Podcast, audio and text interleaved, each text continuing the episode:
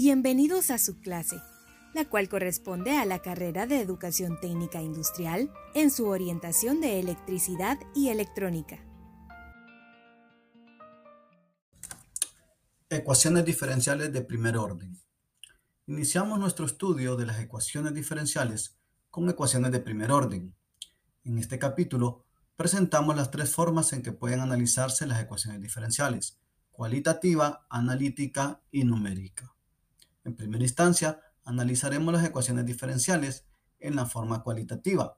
Observaremos que con frecuencia una ecuación diferencial puede proporcionarnos información sobre el comportamiento de sus soluciones aun cuando no se tenga ninguna solución disponible. Luego analizaremos las ecuaciones diferenciales en la forma analítica, lo cual significa que estudiaremos técnicas especializadas para obtener soluciones explícitas e implícitas. Luego aplicaremos estos métodos de solución a algunos de los modelos matemáticos que se presentarán. Posteriormente, revisaremos una técnica sencilla para resolver una ecuación diferencial en forma numérica.